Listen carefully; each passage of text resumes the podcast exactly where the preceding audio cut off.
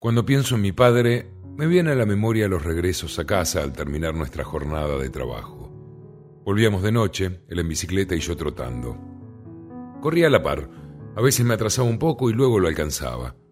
La bicicleta era de mujer, el asiento estaba demasiado bajo y mi padre, un poco echado hacia atrás, pedaleaba despacio por la calle de tierra. Estoy seguro de que no hablábamos. En realidad tengo la impresión de que nunca hablábamos. Si intentara recuperar algún diálogo con mi padre, me resultaría imposible. Solo frases sueltas. Esto de los regresos ocurría en Salto, el pueblo de la provincia de Buenos Aires donde fuimos a vivir cuando emigramos de Italia. Un hermano de mi padre estaba en la Argentina desde antes de la guerra y le había ofrecido una participación en su carnicería. Yo tendría unos 12 años. Recorrimos ese trayecto durante meses y meses, con frío, con calor, con lluvia. Después de tantos años, la memoria rescata una única carrera nocturna que las resume a todas. Esa imagen siempre vuelve y se impone sobre los demás recuerdos. Aunque son muchas, nítidas y fuertes las imágenes que tengo de mi padre, en general de la época de mi niñez en el pueblo italiano, antes del largo viaje en barco a través del océano, no tengo. Podría intentar hacer una lista, creo que no acabaría nunca. Ahí está la figura de mi padre, oscura y quieta bajo una nevada, esperándome en el portón del colegio de monjas al que yo iba. Mi padre guiándome por un atajo a través de una colina que dominaba el lago hasta llegar a la desembocadura de un río donde nos deteníamos a pescar. Mi padre caminando cauteloso unos pasos delante de mí en los bosques que comenzaban más allá de las últimas casas. Bajo el brazo llevaba la escopeta belga de dos caños de la que estaba orgulloso.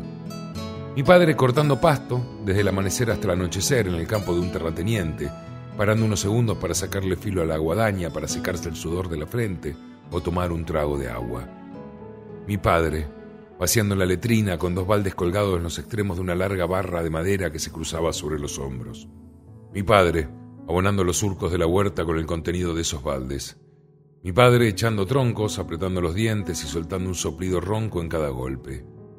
Mi padre llegando a casa de noche con un pino para el árbol de Navidad, seguramente arrancado de algún lugar prohibido.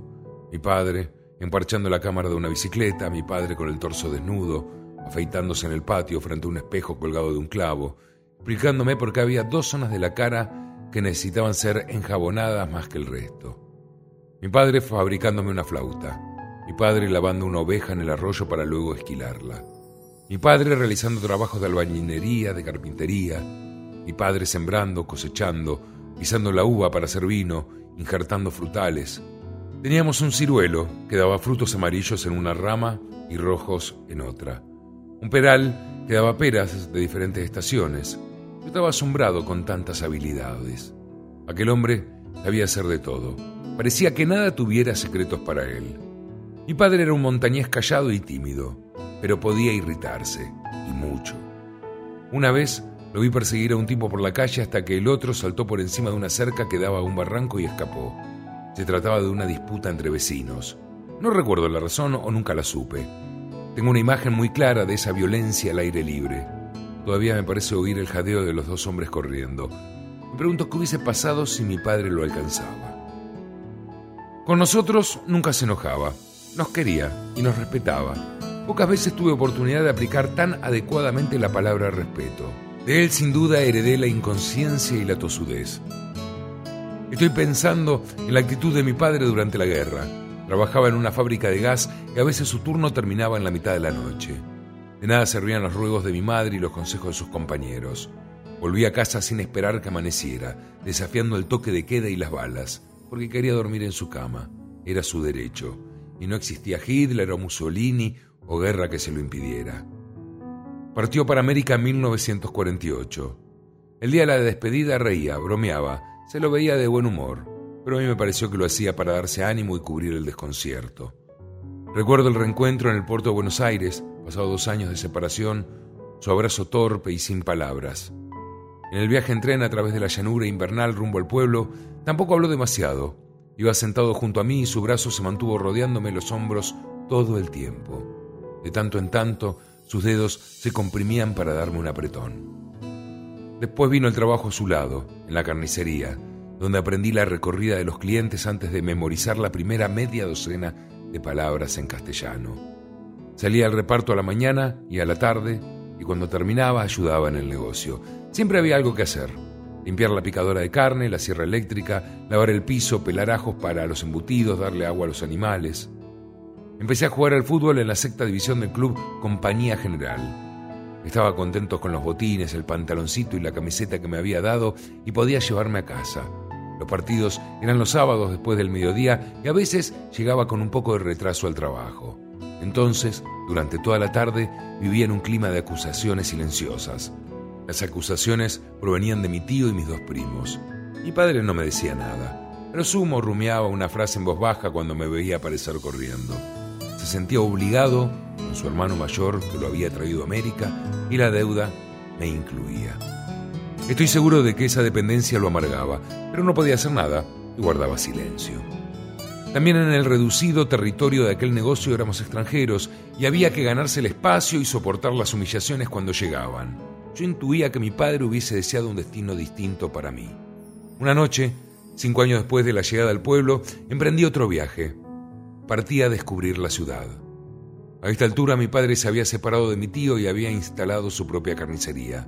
No le iba bien. Mi padre no era el mismo de antes. América lo había golpeado. Yo no estaba con él en el negocio nuevo. En los últimos tiempos había trabajado de cadete en una farmacia. Me fui sin que lo supiera.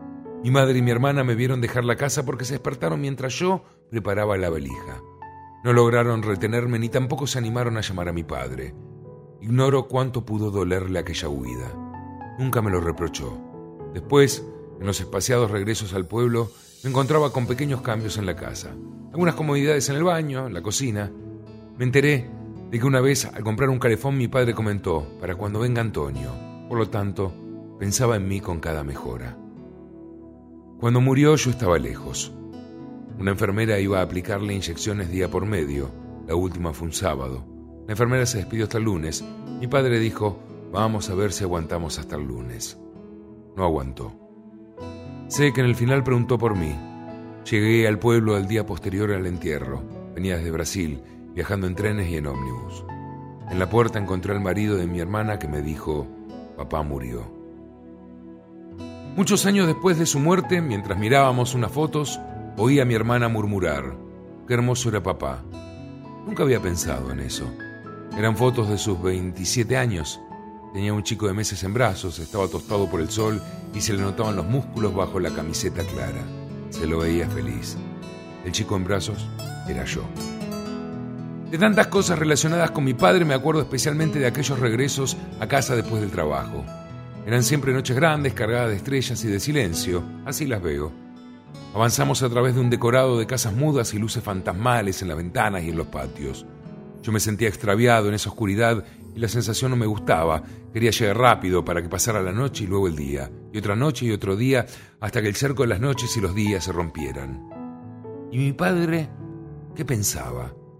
¿Qué significaba para él ese tránsito entre la agitación de la jornada y la promesa del descanso? ¿En qué medida mi presencia le servía de compañía, de incentivo, de alivio? ¿Me vería como yo me veo ahora en el recuerdo? Lo que veo es un cachorro impaciente, agazapado en el fondo de sí mismo, esperando su oportunidad para dar un salto. Mi padre pedaleaba y yo trotaba a su lado. No teníamos otra referencia que el foco de la bicicleta que alumbraba un óvalo en la tierra, hipnótico, surgido como desde un sueño que se renovaba en una calle que no podría no tener fin.